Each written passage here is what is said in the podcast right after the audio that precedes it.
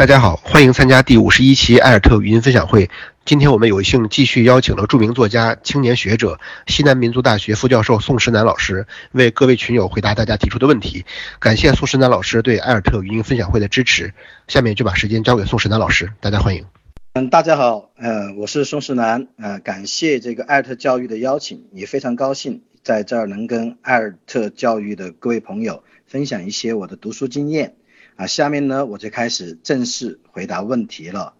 而可能有些问题回答的比较长呢，不能在呃一条语音中之内说完，我就分成几条，但尽量呢在两三个语音之内啊把问题回答完整，以免听众朋友们啊这个听得觉得比较支离破碎。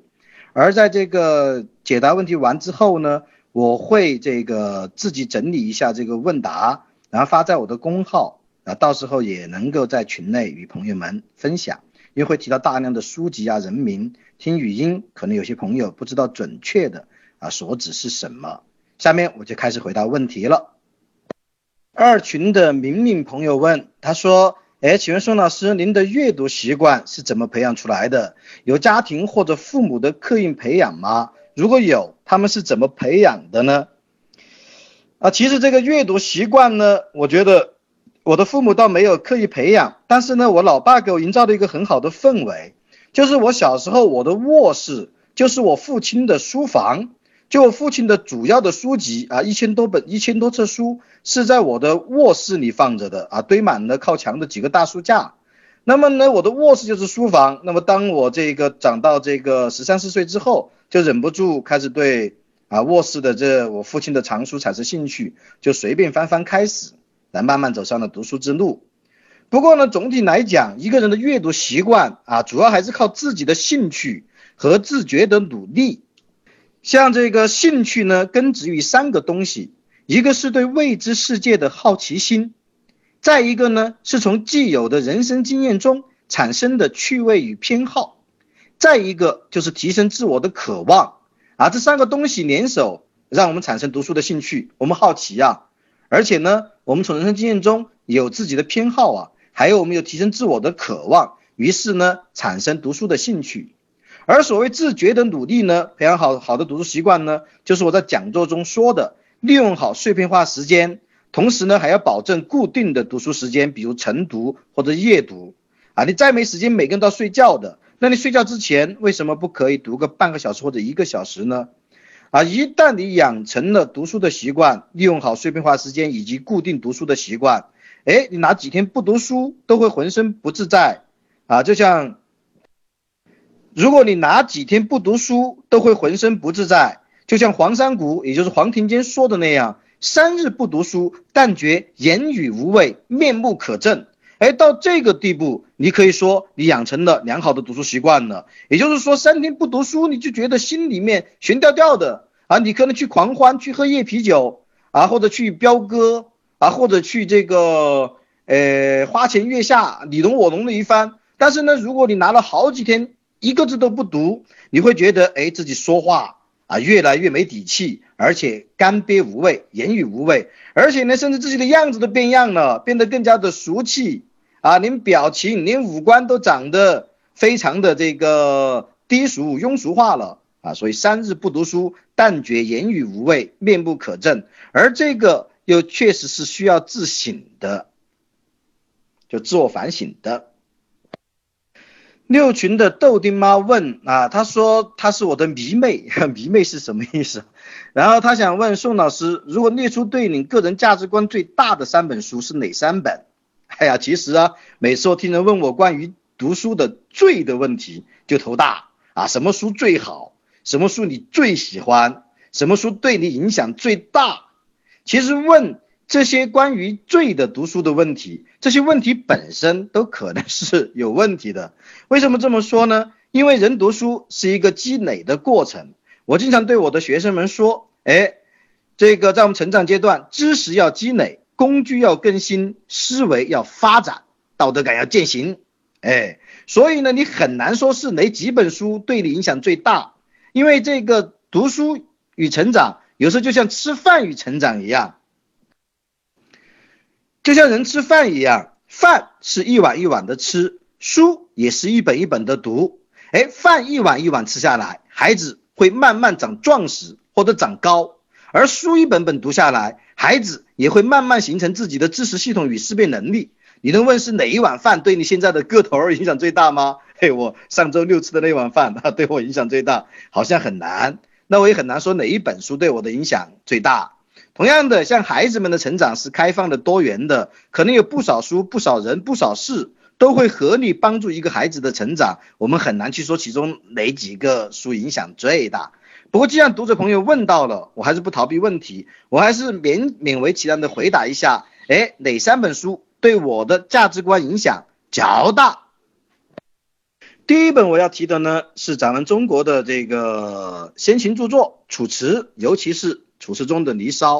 哎，《离骚》我在青少年时代甚至能背诵全文的，我现在都还能高声背诵这个几百个字没问题。它全文有两千多个字啊。帝高阳之苗于西，正黄考于伯庸，射听正于孟周兮为耿颖无以将。华南魁出夺兮，赵兮予以嘉名，名于名于曰郑则兮字曰临军分府，既有存对美，兮又种子于修仁或者修泰。啊，好了，不背下去了啊。那么这个《离骚》呢，它是从浪漫的理想主义方面影响我的啊。所谓以于心之所善兮，虽九死其犹未悔啊，这是不死的理想主义。所以朝简比之木兰兮，西南周之树嘛；虞姬之南之九碗兮，又属蕙之百亩啊。我也就为你种下九百九十九朵啊兰蕙啊，之南之九碗，属蕙之百亩啊。这些呢是浪漫的，而且充满美感。所以《离骚》对我最早的影响是。要有理想，而且要去美的生活。第二本我要提的是《世说新语》啊，这书呢，哎，余嘉熙先生的注本我最喜欢啊，他的这个《世说新语》这个兼书我最喜欢。那么《世说新语》中记述的是魏景风骨啊，大家都知道，他偶尔呢也有矫情啊、装模作样、耍酷摆造型的成分，但大体来讲啊，其中这个魏景风骨洋溢着骄傲、伤感以及智慧和唯美。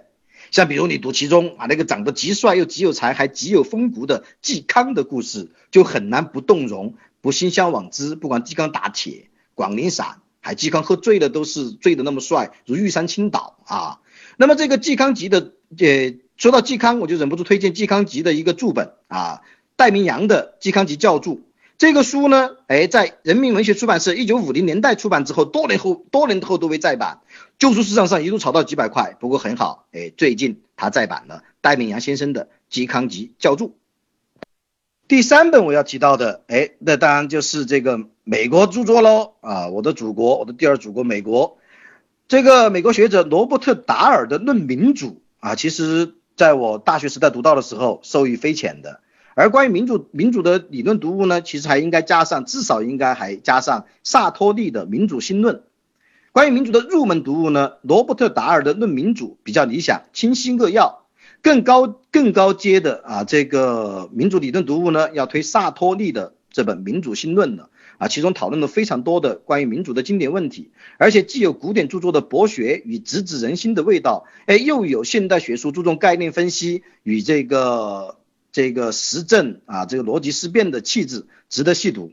好，这儿呢，我顺便用一段话谈谈我对民主的理解吧。因为此国太多知识分子对民主的解说是似是而非的。看来呢，民主的本质是大众的政治参与以及政党竞争。民主的核心无非三个要素：参与、竞争以及多数决啊。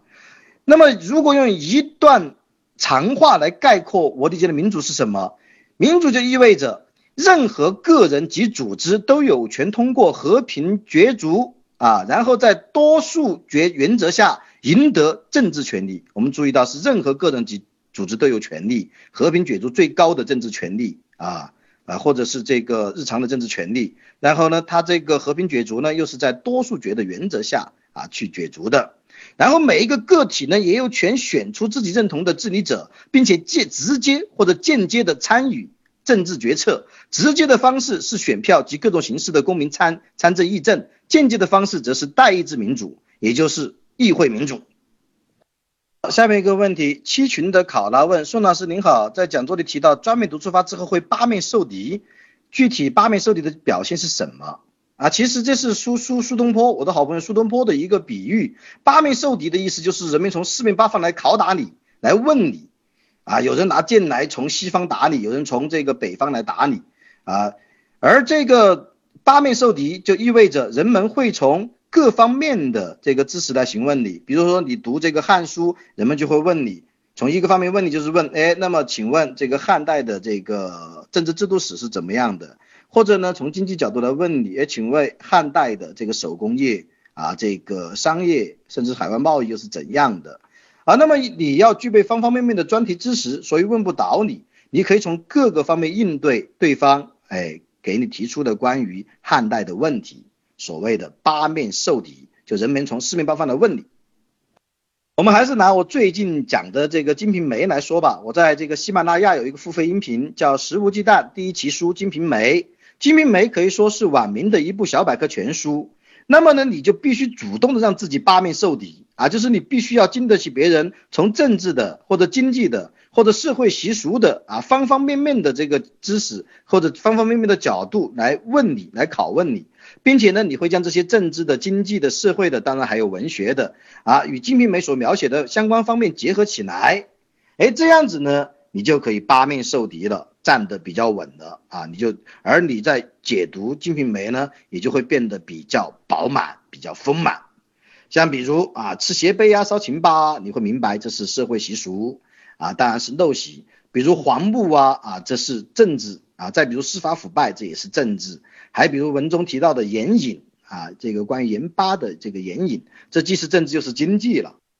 九群的怡然志的朋友问啊，说讲座认真听的一个问题，就专题阅读对学者可以理解是学术面上的追求，普通家长很难实现吧？不知道有什么建议？啊，我并不认为只有学者才能够专题读书的。其实专题就是问题，就是围绕着问题的专门的阅读。不论专业学者还是非专业学者，普通家长，我觉得都应该也能够有问题意识，围绕着自己的问题啊，比如说中国乡村社会的问题，那么我们就可以自己给自己开书目啊，既用图书馆，既用网络，既用相关的学者的推荐，那么呢，我们就可以自己给自己。这个制定一个读书的专题计划，比如说我们要想了解传统乡村是如何的呀，那么先可以读一读费孝通的《乡土中国》，还可以读一读萧公权的《中国乡村论十九世纪的帝国控制》啊。那么现代乡村是怎样的呢？那我们可以读读，比如说景军啊、邢农啊、国余华。那我们可以读读啊，景军啊、邢龙啊、国余华啊等社会学家的相关研究论著，还可以读一读啊，当代不少经济学者关于这个现代中国乡村的这个相关论著。同时呢，日常也处处留心关于当代中国乡村的报道啊，新闻报道，比如留守儿童啊、空巢老人的报道，还有相关评论啊，像比如说我就写过两篇关于留守儿童的评论，一篇评论是留守儿童在泪水中结束一生。另外一篇评论是啊，这个呃大国版图下的无土之民啊，那么呢，我们其实很多时候读书不只是读一些理论和专业的书籍，也要读人生、读社会这本大书，所以关注系统的去收集、关注新闻报道、相关评论，甚至这个互联网自媒体上普通人的点滴记录都很重要。哎，如果有条件呢，那么我们还可以去乡村实地走访考察。哎，我上述的从读费孝通、萧公权，到读当代学者的著作，再到留心报道、评论和普通人的自媒体的这个记录等等，啊，甚至自己有条件还去乡村实地走访考察，这些都是属于专业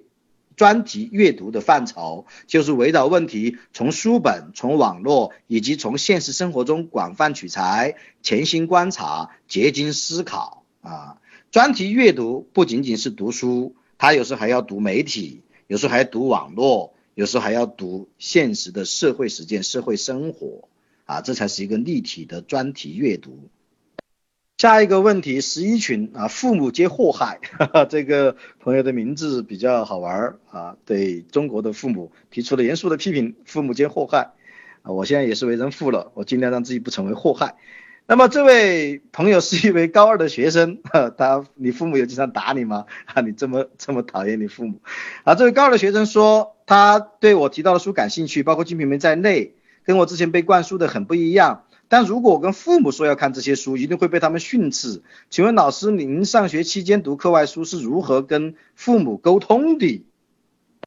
《金瓶梅》这部书呢？啊，诶，我觉得还是在成年之后阅读比较为佳。青少年时期，首先啊，如果你是为了要看黄色的东西去看《金瓶梅》，你会不耐烦啊，因为在我们青少年时期读《金瓶梅》可能读不进去，觉得它琐碎，而且里面的所谓的这个性描写，跟我们现在的在网上唾手可得的苍井空老师等等的啊那些东西比起来弱爆了。说青少年去读，如果仅仅为了猎奇，为了好色，你会失望的。而如果不是为了好色去读《金瓶梅》，那你可能现在又读不进去。当然也不排除一些早会的。早熟的这个青少年，从《金瓶梅》中也读出不少人生的人性的东西。但是呢，我还是认为《金瓶梅》要读，最好是在三十岁以后，当你具备了啊初步的人生经验、一定的知识水平，然后再去读《金瓶梅》，可能会受益。青少年时代读《金瓶梅》啊，可能益处不会太多啊，甚至可能你会觉得是浪费时间。不少课外书，现在确实呢，孩子想读，但是家长甚至学校都不提倡。啊，因为现在应试教育简直是已经到了反人类的地步。像我的侄女儿现在，我的我的侄女儿现在读这个小呃初中二年级，每天晚上做作业做到十一二点，而且据说在成都或者北上广的一些重点中学，初二就要做作业做到凌晨一两点了。啊，这样子怎么可能能够有这个自自主阅读和自行阅读的时间呢？非常糟糕。而这位孩子说的，跟父母说要看这些书被训斥，一个重要原因可能就是他们觉得影响了应试教育，另外还有可能他们会觉得这些东西、这些书啊不务正业啊，我们要去读啊更多的什么教科书、教辅等等，那怎么这个应对呢？我觉得读书，脑子和眼睛长在你自己身上，我们还是有办法的。如果确定是自己感兴趣并并且是水准线上的书籍，那么自己尽量的挤时挤时间去读呗。如果家长发现要训斥你，你可以将自己的读书心得告诉他。哎，如果你读书读出了道道，读出了所以然啊，我可以根据我读的书，不管是我读的一本社科的书籍，或者哪怕是一本小说，但是呢，我能告诉父母，我从这本书中间读到了什么，读懂了什么，又获益了什么。我相信他们可能也没有太多话能够问你的吧，啊，像比如说我在这个青少年时代，我读课外书有时候也会被父亲训斥，啊，我练书法也会被他训斥，他都觉得不务正业。当然我读书那时候读的也很杂，我读武侠小说，当然我也读中国的古诗文。我父亲呢读古诗文不反对，但也不支持，他觉得你还是搞好你的数理化吧，因为我是理科生，而且我还是这个奥数二等奖，全国奥数二等奖，我读。读读读书的时候，我是情书王子、检查王子和奥数王子，就数学特别好。然后写情书，帮朋友们写的几十封情书出去啊，骗到了几十个姑娘。然后还写检查，我写检查写的很多的。我记得有一次高一的时候，我去跟朋友们伙同这个一些不良少年去偷了学校保卫处的蛋保卫的香肠去烤来吃，被当场直扑。然后呢，就要我写。长达二十页的检查，要求要反省人灵魂深处，不许重复。我只用一两个小时，以马力就，二十页检查写完了，不重复啊！那老师看完了之后都感慨说：“宋史南，你真是神仙打屁。”我说神，此话怎讲？他说神仙打屁，不同凡响。哈哈哈哈我还记得我初中时代读武侠小说啊，当时我号称要把全部武东桥的所有这个出租书的就书摊的武侠小说都看完，事实上我基本看完了。当时我还自己给自己弄了一个书目，就我看过的这个武侠小说，我默写下来，有三有三千多本，一千多种，啊，有上中下的，有些五本的、六本的，有些两本的、一本的，我们默写的一默写的一千多种武侠小说的啊，各种的，当然除了除了金庸、古龙、梁羽生、温瑞安，还有什么陈青云啊，哎，卧龙生呐，啊，诸葛青云啊，啊，然后一大一大堆人，一千多种，然后这个书目后来被我父亲逮住了。我父亲看了之后就很生气，就就抽我。说：“嘿，你还从哪儿去抄的这个书目？要去一本一本看完。”我就很委屈，猛着脸说：“我说你打错了，这个不是我要准备看的，是我已经看的。”然后我又被打一顿。他说：“啊，已经看了这么多了。”哈哈哈哈哈。当然了，我不鼓励现在的青少年去看穿越啊、玄幻啊等等。不，我早年看的那一千多种武侠小说也没留下太多的这个营养啊。可是呢。在我寻找这些武侠小说的过程中，我自己会慢慢的会发现，哎，初步的版本目录知识，比如我会发现，哎，叫金庸的，叫古龙的，好像写的比较好，那其他有些乱七八糟的什么什么什么这个人写的就没那么好。然后我还会发现，哎，他还有一些是仿作，比如说有写金康著的，因为康和庸很像，还有写金童著的，还有叫金庸新的。啊，就是新旧的新，金庸新著。那有时候我们会断句断成金庸新著，就像现在的这个 很多山寨的阿迪王啊那类的，当时叫金庸新的，还叫古龙剧的，因为是古龙巨著，还有像这个吉龙的，就吉祥物的吉，用草书写出来跟古字很像，还有像古游的尤物的尤，跟龙字也很像。那么在这个阅读、寻找和判断武侠小说的过程中，其实我也初步的培训了自己版本目录学的知识，以及对书的质量高低的这个呃这个鉴别。与此同时呢，我们也会跟朋友们谈论和评判某一些武侠小说啊，比如说会总结一些模式。当时我们总结很多这个武侠小说粗制滥造的武侠小说的模式，都是滚勾勾、摔荡荡啊，这是乐山话，滚勾勾、带荡荡。什么意思呢？滚个勾勾，吃一颗药，摔一个荡荡，得一本书。啊，就当时很多都是奇遇式的武侠小说，就是他展开他的传奇奇遇，他摔到某一个山谷里去，就就吃了一颗药，或者吃了一颗什么桃子，然后就长了一甲子功力，叫这个摔个勾勾，吃颗药，然后滚个勾，滚个荡荡，又摔进某一个荡荡里去，然后又捡了一本书啊，一本秘籍，然后又学成天下无敌等等。所以开卷其实都是有益的，但关键是我们要有这问题意识啊，要学会慢慢的去评判、去鉴别、去寻找、去梳理。而回到这位高高尔这位朋友的这个问话，那么如果你有一些确实非常想读的书，而你父母又不以为然的，你有你有这个两个方法，诶，来说说服他们。第一，你一边读书啊，一边呢保持你的学业并没有受太大影响，他们没什么话好说。然后第二呢，你可以把你读书的获益的东西，或者书中所讲的有价值、有趣，或者是有营养的、有干货的东西，你转述给你父母，他们会觉得哇，儿子读书很厉害，或者女儿读书很厉害啊，然后已经这个读书能读书门道了，我们一味的封杀他或者不要他读书，是不是粗鲁和无理的呢？哎，这是我的建议，你可以试试。嗯，下一位朋友是十九群的亲亲妈啊，她说她是一位十五岁孩子的妈妈啊，她很认同这个讲座中提到的孩子多阅读的习惯，希望给他更多的阅读空间。可是现在学校的作业呢、练习题呢压的孩子抬不起头，而过多的课外阅读对考试成绩的提升又不会立竿见影，请问怎么选择？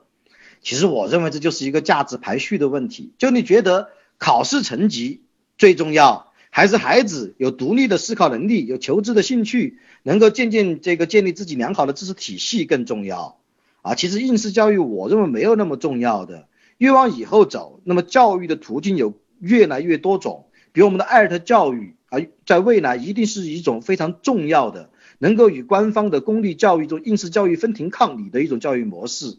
啊。然后此外呢，我们也可以选择出国啊。为什么要去参加高考啊？我们可以初中就出去，有条件；高中就出去。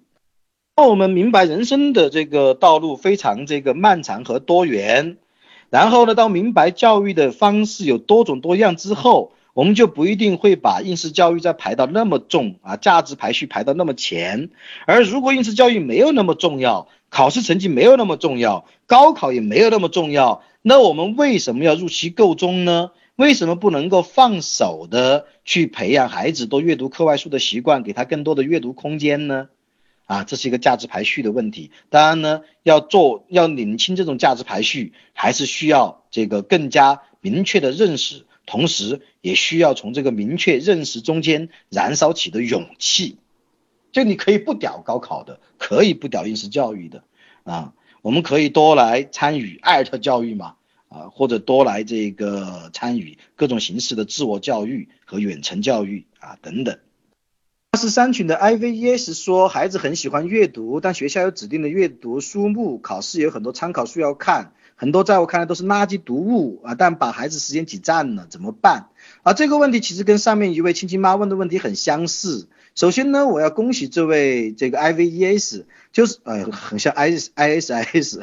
首先，您的孩子很喜欢阅读，这是好事情，一定要珍惜啊，一定要保持他这个喜欢阅读的良好习惯习性，千万不要被应试应试教育给束缚了，像这个病媒管剂一样，最终让他开成扭曲的这个花，扭曲的枝条出来。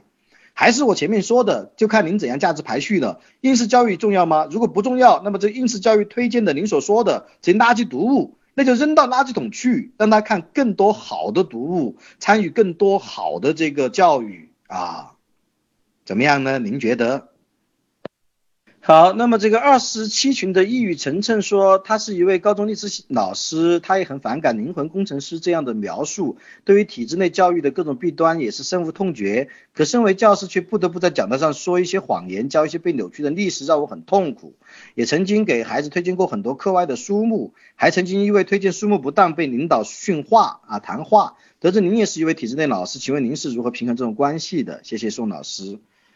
呃，我很理解您的处境啊，然后呢，也为您的这个良知和自我反思的能力而感到这个欣慰。那么我本人呢，倒没有遇到过太多我在课上讲什么被领导谈话的这样的局面啊。当然，我自己在课上讲话，有时候也会有自我自我把控，尤其最近几年啊，因为这个高压越来越重啊。当然呢，呃，我即使我在这个把握尺度，我可能。啊，还是有一定尖锐性的。所讲的其实涉及到一个自我审查的问题了，就大家都都都不是外宾啊，都明白现在要在这个公立学校教书，不管是这个呃初高中小学、初高中还是大学，都会有各种各样的这个禁令和红线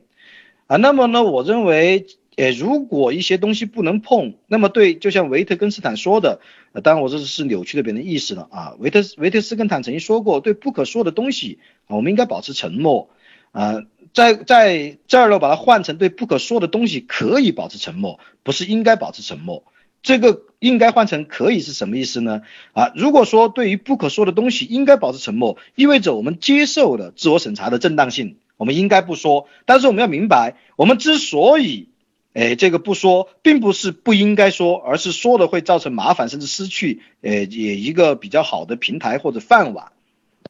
这个自我审查呢，还是要有底线的，就我们还是不能说谎啊，就再怎么样自我审查，我们不能说谎。那么有些东西你不能不教，呃，这个高中的历史教学我不太清楚有没有你必须要撒谎的这个规定。那么有一些我们觉得很龌龊的东西，我不想讲，叫叫同学自习或自行阅读。而如果我要讲的东西，那么尽量呢，啊，那么还是应该是诚实的啊，真实的。尽管我可能会有所保留，但我讲讲出来的话至少要不撒谎。那我可以可能这个力度、坚韧程度啊有所保留，但是保持这个逻辑自洽和保持智力上的诚实，这个非常重要的。当然，自我审查呢啊，其实我相信，在这个大陆教书的几乎所有老师都会面临多多少少的自我审查。自我审查呢，我以前啊曾经在媒体圈有八个字传播比较广，叫自我审查可以理解，不能辩解。可以理解，是我们，因为我们理解，在这个大时代，在这个大高压之下，个体是渺小的。为了维护自己的生生机，或者为为了维护自己力所能及能做的一些事情的平台，那么做自我审查是可以理解的，但不能辩解。就就是说，好像啊，我这样做是理直气壮的啊，你们有什么资格指责我？这个是自我审查是不能辩解的，因为如果一旦为自我审查辩解，我们就。就混淆了是与非了，因为无论如何说，自我审查都是不对的，是猥琐的，包括我本人在内做的自我审查都是猥琐和不正确的。如果为自我审查辩解，那么其实就会混淆是与非、善与恶、正义与邪恶的啊这个区别。自我审查呢啊有时候不得不做，痛苦的做，但是尽量不要主动给自己的自我审查加码啊，就是说。别人还没有说这个不能讲，我就主动说这样讲可能会惹事啊，我我我就赶快加码，就保持一个最低限度的自我审查就行了。什么叫最低限度的自我审查呢？就是如果讲了类似的这样内容，我知道一定啊会招来及时而明显的危险，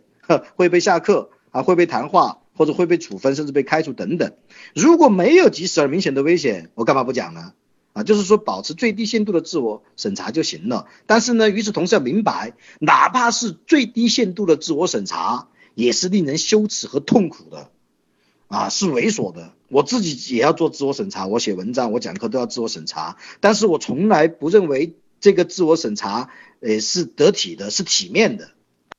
换言之，也就是不管我们是教师，还是媒体人，还是一个写作者，一个公共场域中的言说者，我们一定要真切的认知到，啊，就是自我审查是猥琐的，是不正确的，啊，是不得体的，不体面的。我们不能对自我审查习以为常，进而对自我审查麻木不仁，甚至有些人啊，对自我审查洋洋得意，觉得自己自我审查的手段很牛逼，啊。那么这些都是非常糟糕的，一定要保持痛感和耻感，啊，也就是因为这个暴力专政的这个基础下，造成我们的扭曲和这个回避的自我审查，它是痛苦的和羞耻的，保持耻感与痛感，而不要那么洋洋得意、游刃有余的啊！你看我自我审查，你看我得心应手。要知道，所有的自我审查，包括我宋世南的自我审查，都是猥琐的、痛苦的、耻辱的、不体面的。好，三思群的未来主人翁问，他说想问孙老师，平均一年读多少本书？如何快速判断一位陌生作者的写作质量？呃，我没有具体统计过，泛读应该有几百本吧，然后精读应该也有几十本，而这个就是靠经验了，你得有足够的经验。包括对准确知识啊和明亮思辨的熟悉，就你就你能够通过他的询问方式能判断他是似是而非的吗？是民科的，是山寨的一个写作者吗？还是具备有这个严谨的思辨、严格的学术训练、有明亮的思辨啊？然后他的这个文字啊是好还是坏？这都需要有你有足够的相关经验，当然也包括你要对作者所写作所涉及领域的熟悉啊，这个没有办法这个。也这个传授了，这个每个个体必须自己建立起自己的判断力，如何快速判断一位陌生作者的写作质量啊？这还是得靠自己的培养，而且呢，经验非常重要。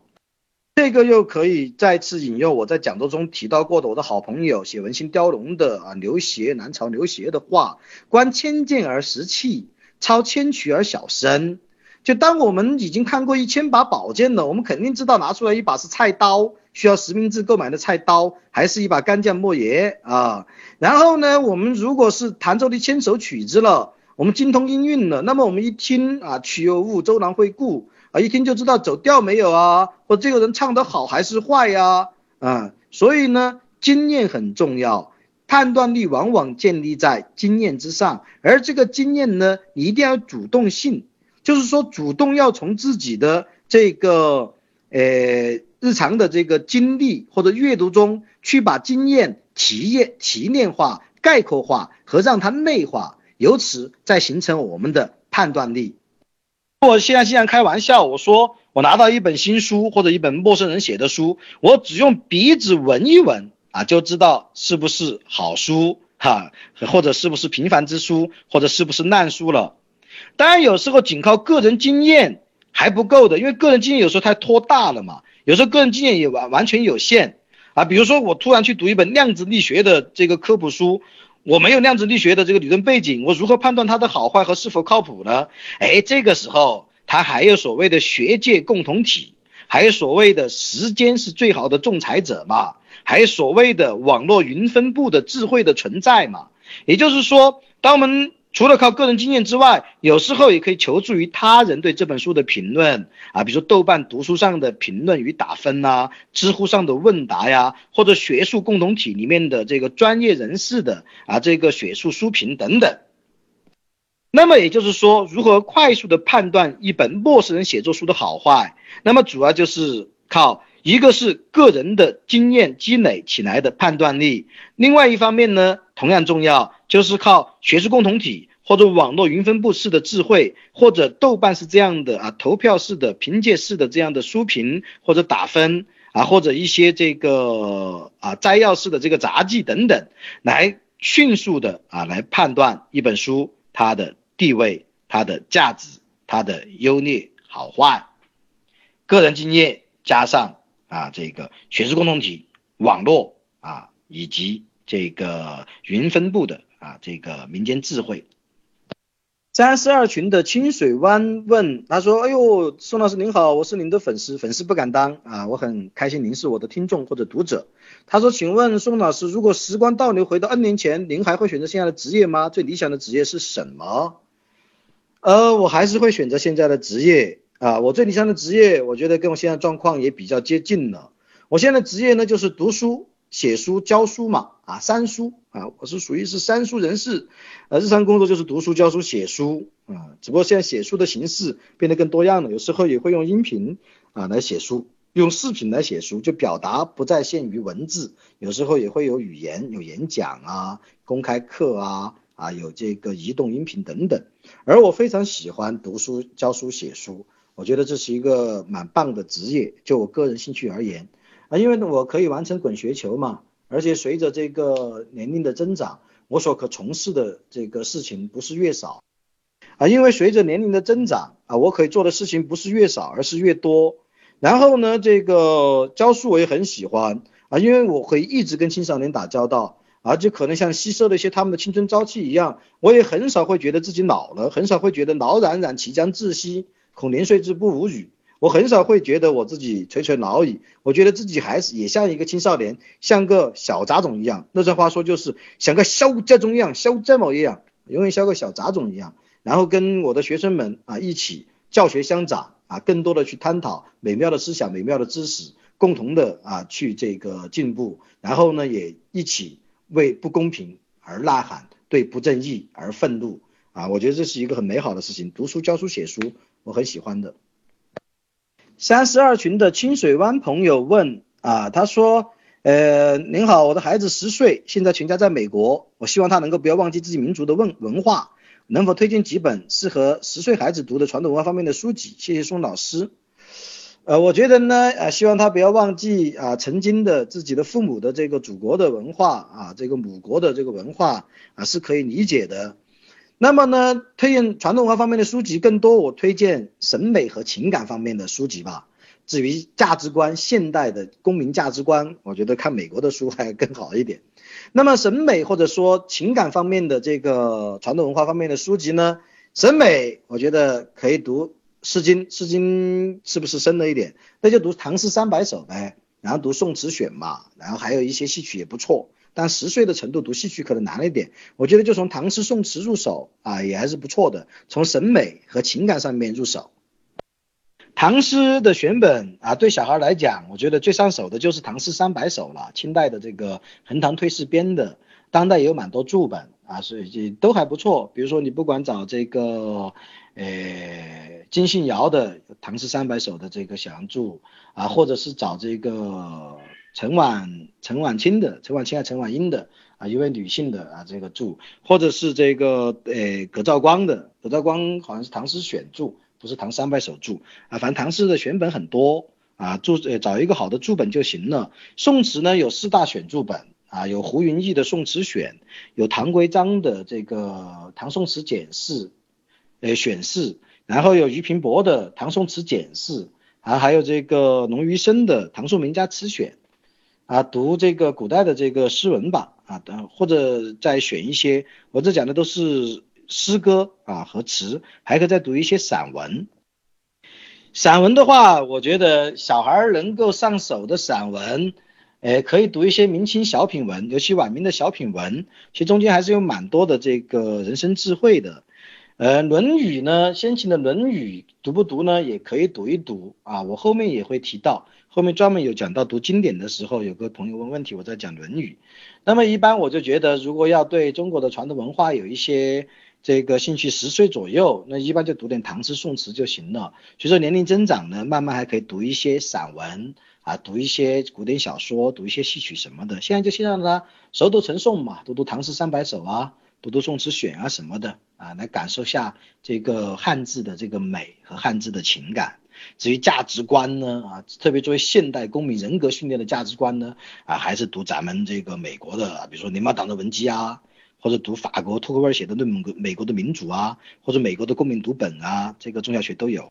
三十三群的这个叶落不知秋朋友问宋老师好，请问您如何看待现在社会上的读经班？诵读经典是否适合六七岁的孩子？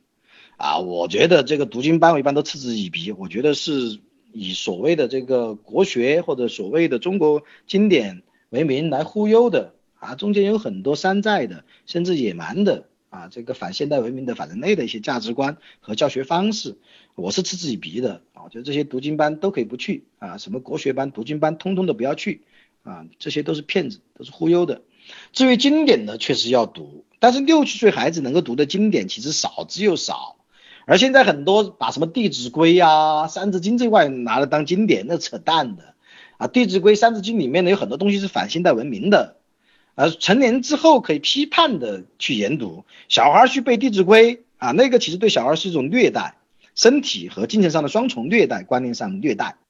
七岁，我觉得接触一些这个中国古代的这个经经史子集可能还太早。因为他的这个理解能力恐怕很难，这个去接触，比如说《论语》啊、《孟子》啊、四书五经啊等等。当然呢，随着年龄增长啊，大概比如说十岁到十八岁期间，我觉得读读中国的经典、西方经典可以开始慢慢规划了。六七岁的时候让他玩呗，六七岁就看点图画书，看点《丁丁探险记》啊，或者看或者看一点漫画，看一点科儿童科普，看一点儿童科幻，然后到处去跑嘛。啊，小孩就应该奔跑的嘛，小孩就应该去啊玩泥巴呀、爬山啊、耍水呀，啊打打闹闹、哭哭啼啼、嘻嘻哈哈的。六七岁就让他去读读读读那些典籍干什么？六七岁的时候玩呗，小孩的天职工作就是玩啊。六七岁太早了，那么到十来岁之后，哎，十岁到十八岁之间，我们可以规划他读读经典的。的经典呢，《论语》还是可以读的。其实现在读《论语》有时候还是有蛮多会心之处。《论语》还是有一定价值的，但我们也同样要批判的去看它，去读它。那么《论语》的这个注本呢，我觉得杨伯峻先生的《论语译注》就很好。杨伯峻有《论语》《论语译注》和《孟子译注》都不错。然后钱穆先生呢有一个《论论语新解》也不错。然后呢，《论语》之外，我觉得也不妨读读《老子》《庄子》啊，是特别是《庄子》，我蛮喜欢的啊。庄子与孔子的价值观可说是迥异啊，不妨搭配着读。啊庄子的文笔、寓言故事都很精彩，思想也非常的这个独特啊，然后空灵、清灵。读庄子的话，经常会感觉你整个人早学精神啊，就像是有人把你头盖骨打开，轰倒盆水下去，把你整个身体洗了一遍一样。庄子比较好的入门注本呢，有陈谷应的《庄子精注精义》，还有曹楚基的《庄子浅注》。中国的这个经典还应该读西方的人文经典，西方的人文经典那当然要上说到古希腊、古罗马喽。啊，希腊罗马言必称希腊罗马。那么比如说古希腊，那你可以读读苏格拉底啊，啊，苏格拉底他本人没有著作，他的其实对话录都是柏拉图留下来的。那么柏拉图的系列关于苏格拉底的对话录是值得读一读。柏拉图的理想国，还有柏拉图的一些文艺对话录，像会影篇啊、培德培培德若篇啊等等啊，都很好看。然后还有像亚里士多德，亚里士多德的政治学，尼格马可伦理学也非常值得读啊，他是开启了后代的伦理学和政治学的啊这个之先河，也是问题意识的这个集大成者。然后还可以读古希腊史啊，比如读修昔底德的《伯罗奔尼撒岛战争史》啊，像里面有伯里克利在雅典阵亡将士葬礼上的演讲啊，那个是百读不厌啊。后呢，也可以读一些古罗马的一些著作嘛，像《陈实录》啊。虽然这温家宝推荐过，但我不能就因为温家宝推荐过，我就故意不推荐《陈实录》啊，还是这个蛮不错的。然后还有像比如说这个斯多亚学派的艾比克泰德的对话录，这个对我影响还蛮深的。艾比克泰德对话录啊，有王王太华翻译的，王大华，王大华翻译的也不错，不是王太华，王太华是另外一位啊。然后还比如说像。呃，波波爱修斯的哲学的慰藉啊，这也是罗马的这个哲学家也不错。还有古罗马的西塞罗的演讲，还有西塞罗的一些文章，长篇文章，论老年、论友谊、论责任等等啊。西方的人文经典都可以读，或者读一些啊西方人文经典选本、读本都是可以的。此外呢，还要注意阅读科普的经典。就我们要知道，一般我们将知识学分类比较粗放的分式有自然科学、社会科学与人文学科。啊，我们上面讲的主要是集中在人文领域，但是这种重文在这个启蒙阶段重文轻理的这个习性还是要不得，应该是文理并重啊，轻视人文学科也是也是不好的，是肤浅的，而忽视自然科学也是不得体的，因为人的知识结构啊，就像人吸收营养一样，应该是要均衡的摄入，所以我们还应该注意阅读一些呃科学读物、科普经典。像比如说啊，这里顺便推荐一下，有湖南科学技术出版社出版的有一个系列科普书籍，叫《第一推动丛书》，都是翻译过来的。啊，都其中还包括像霍金这样的大家呃写的科普，叫《第一推动力丛书》，我觉得蛮不错的啊。所以呢，自然科学、社会科学与人文学科的，咱们要三条腿一起走路。好，三十五群的晨曦问，他说曾经看过一篇文章，一个人十一岁到十五岁时读的书，决定了他一生的成长高度以及他的政治观念。不知道你是否认同这个理论？在青少年时代，您读的哪些书产生了巨大影响？谢谢。呃，我不同意他这个理论啊，我当然也会认可人十一到十十五岁时读的书非常重要，但我并不认为十一到十五岁时读的书就决定他一生的成长高度和他的政治观念。啊，这个其实是一种，呃，我觉得是一种很荒谬的说法，因为人的一生是开放的，他随时都可能进步，也随时都可能演化，随时还可能以今日自我决战昨日自我嘛，怎么可能十一到十五岁时读的书决定政治观念就无法调和了呢？啊，那你看我们十一到十五岁时，大部分大部分读的书都是官方教科书，充斥着意识形态说教，可是我们政治观念后面是怎么演变的呢？啊，并没有固定嘛。社会是演化的，而像哈耶克说的，这演化呢又有自发秩序。其实个人而言，他的成长也是一种演进的过程，他会慢慢的成长，当然有时候也会慢慢的堕落。啊，人十一到十五岁读的书，不可能决定他一生的成长高度。像我十一到十五岁，我主要读的都是武侠小说。我大概是十六七岁之后才开始接触严肃的啊学术的人文的社科的书籍的。我十一到十五岁都读武侠小说，我后后面还读过余秋雨呢，多丢人啊！余秋雨能决定我一生的成长高度吗？余秋雨可能仅仅能打到我的脚跟吧，而他的人格连我的脚跟都不配啊！政治观念。读书当然重要，读书可以理清一些基本的概念，可以可以有一些理论工具。但其实人的政治观念最重要的是什么？是由自己的现实感悟、切身的利益感受来决定政治观念的。而现在有很多人其实都是朴素的这个批评者，或者朴素的现有这个政治的这个批评和反对者。那么包括很多普通的访民也好，或者普通的这个这个引车泛江者流也好。啊，当然还有我们知识分子。那么有很多人持有这种批评的、反对的政治观念，并不是读书读来的，而是对现实、政治现实和社会现实的这个有切身之切肤之痛的感受，以及对自身利益的判断。就自由主义者认为，每个人都会是自己的利益的最好的判断者，而由此出发呢，他也就会形成自己的政治观念。所以，政治观念往往还不一定是靠读书获得的。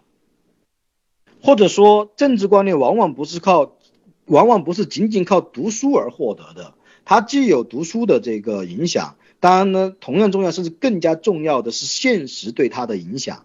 啊，反过来呢，他如何观察现实、看待现实，或者期不期待去变革现实，那么也就会决定了他会选择怎样的政治立场和政治观念。不过，这位朋友所说的十一到十五岁读书啊，虽然不能够决定一个人一生的成长高度，也不能决定一个人政治观念，但是呢，这个阶段读书非常重要。这所谓的幼功嘛，十一到十五岁读书非常重要。幼功，或者我们扩展到十岁到十八岁之间，这个是奠定一个人幼功啊，就是幼年功夫的最重要的阶段。十到十八岁，像我记得我是十五六十五岁到十七岁之间啊，我背了这个。《离骚全文》还背了好几百首宋宋词，我特别喜欢宋词，可能因为自己姓宋吧。然后特别喜欢辛弃疾、稼轩词，我现在都还能够背这个一百多首稼轩稼轩词。辛弃疾的词有六百多首，我能背六分之一，其中有两三首还能够倒背。比如说“否饭能上，一道坡连问谁平？平谁问，廉颇老矣上能饭否？”当年会跟别人赌包子，但不是庆丰包子，赌包子是倒背的。这些都是幼功，而对至今对我的文字、对我的审美都会有影响。再比如说，我十七八岁开始读《史记》啊，就大一、大二的时候，我是几也至少有两次是通读了《史记》的纪传部分，就七十二列传，然后这个十二世家和这个呃不不是，呃七十二列传、十二本纪和这个。二十世家还是多少世家？现在有点记 记不清了，好久没碰《史记》了。但是呢，当年《史记》的这个幼工，后面帮助我在写作有一篇历史评论的时候，叫这个西汉酷吏打豪强。这篇文章当时我的责编叫周霄云，就是实名现这个到处举报的啊，告这个民政部部长的周霄云，他是复旦的这个国国建雄这个教授的弟子葛建雄，而据说葛建雄看到这篇文章还专门问我是不是自专业之汉代史的，其实我没有汉代史的专业背景，但是我对史记非常熟，所以写西西汉库里打豪强的时候，对史记可以信手拈来。我想起来了，刚才这个因为说的比较快，脑袋一下子短路。史记是纪传部分呢，它是这个十二本纪，没说错，七十二列传没说错。然后呢是三十世家啊，它是根据传主的地位和影响来划分的嘛。像帝王就十二本纪，然后把项羽也升到了十二本纪里去。然后世家呢就是。也就是将相嘛，将相之流，将相贵族或者有影响力的人之流。列传就更五花八门了，比如像我很喜欢读的啊，《刺客列传》啊，《古今列传》啊等等啊。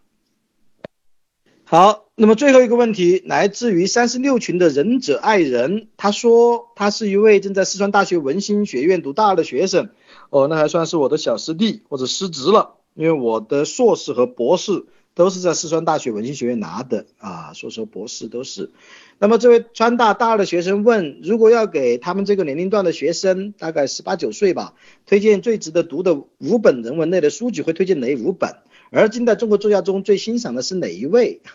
呃，这位朋友又问最，就像第一个朋友问最一样，没有罪了，罪字是谁最喜欢用？我这又故意搞个笑，罪字那是当年国际名就喜欢搞罪小说嘛，没有罪了。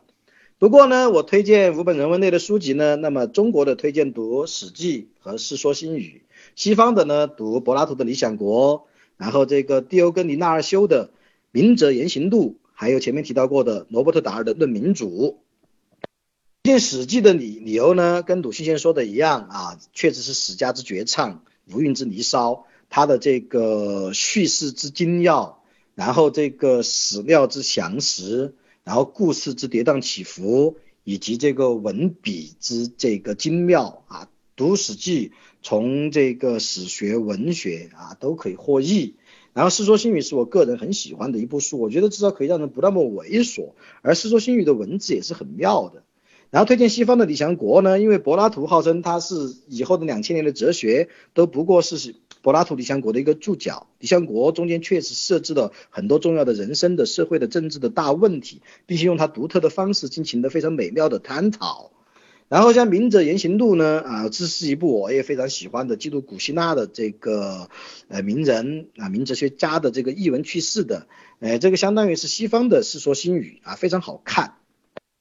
然后另外推荐罗伯特·达尔顿民主啊，或者他另外一本著作叫《民主理论的前沿》也可以。啊，这个就不赘述了啊，这个就不赘述了。啊，至于近代中国作家，我最欣赏的很难说最，那么我把它分类吧，因为作家。你还大概分分类呢，因为每个人的长处不同嘛，有些刺猬，有些是狐狸，啊，各自擅长不同。小说家我最欣赏的近代中国作家当然是我喜欢的沈从鹏，沈从文，我的好朋友沈从文，而且我也很快也要写一篇长篇导读，为这个长江文艺出版社的这个百年经典，我为编程写导读啊，沈从文小说家最欣赏啊，然后其实也不能说最欣赏，同样我还很喜欢费明。啊，这二位可能是我比较喜欢的这个民国的两位小说家，当然还要加上一位我们四川人李杰仁，啊，他的这个大波的写的真的是史诗般的，啊，就是说我们经常很少看到中国史诗般的小说巨著，但是大波绝对算一部。诗歌来讲的话，我也举两位吧。诗歌来讲，徐志摩这些一般呐，娘炮，然后装模作样的啊，轻轻的我走了，正如轻轻的来，我一跑尿不带走一片云彩。呵 呵那么诗人我比较喜欢的是冯至和穆旦，也就是扎扎良铮，啊，这二位呢都既是很好的抒情诗人，然后又是这个很好的翻译者。像这个冯至翻译的尼尔克给青年读者的十封信，那真是读了唇齿生香啊！冯至翻译的给青年这个读者的十封信，尼尔克的啊，太棒了。然后再比如扎良真啊，也是穆旦，他也翻译了很多很多的诗歌啊，然后这个诗画小说啊，戏戏剧戏剧翻译的少，主要翻译的是诗啊。扎良真啊，翻译的济慈太棒了，然后翻译的这个普普希真也非常棒。然后从学问来讲的话，我当然比较佩服的两位还是就是王国维与陈寅恪。或者有些人说读陈允科啊，陈允科和王国维啊，这二位呢确实博大精深，而且他们的这个风骨人品啊，也是这个值得值值得我们这个敬仰的。像陈允科先生说啊，一生负气成今日，四海无人对夕阳啊，他也他的这个学问与人格也都对得起。配得上这这个自己写的诗，而像王国维说的做学问的三个境界啊，那王国维本人也是配得上的啊。第一个是这个衣带渐宽终不悔啊，第二个是独上高楼望断天涯路，第三个是这个蓦然回首，却在灯火阑珊处啊。学者方面，王国维和陈寅恪啊，我比较佩服和这个尊敬，但这并不意味着他们就做完了所有的学问了，他们还是蛮多瑕疵的。陈寅恪先生写《柳如是别传》，别传中间还是有一些牵强附会的东西啊，有时候他比较穿作，他有时候想象力很发达。他父亲是诗人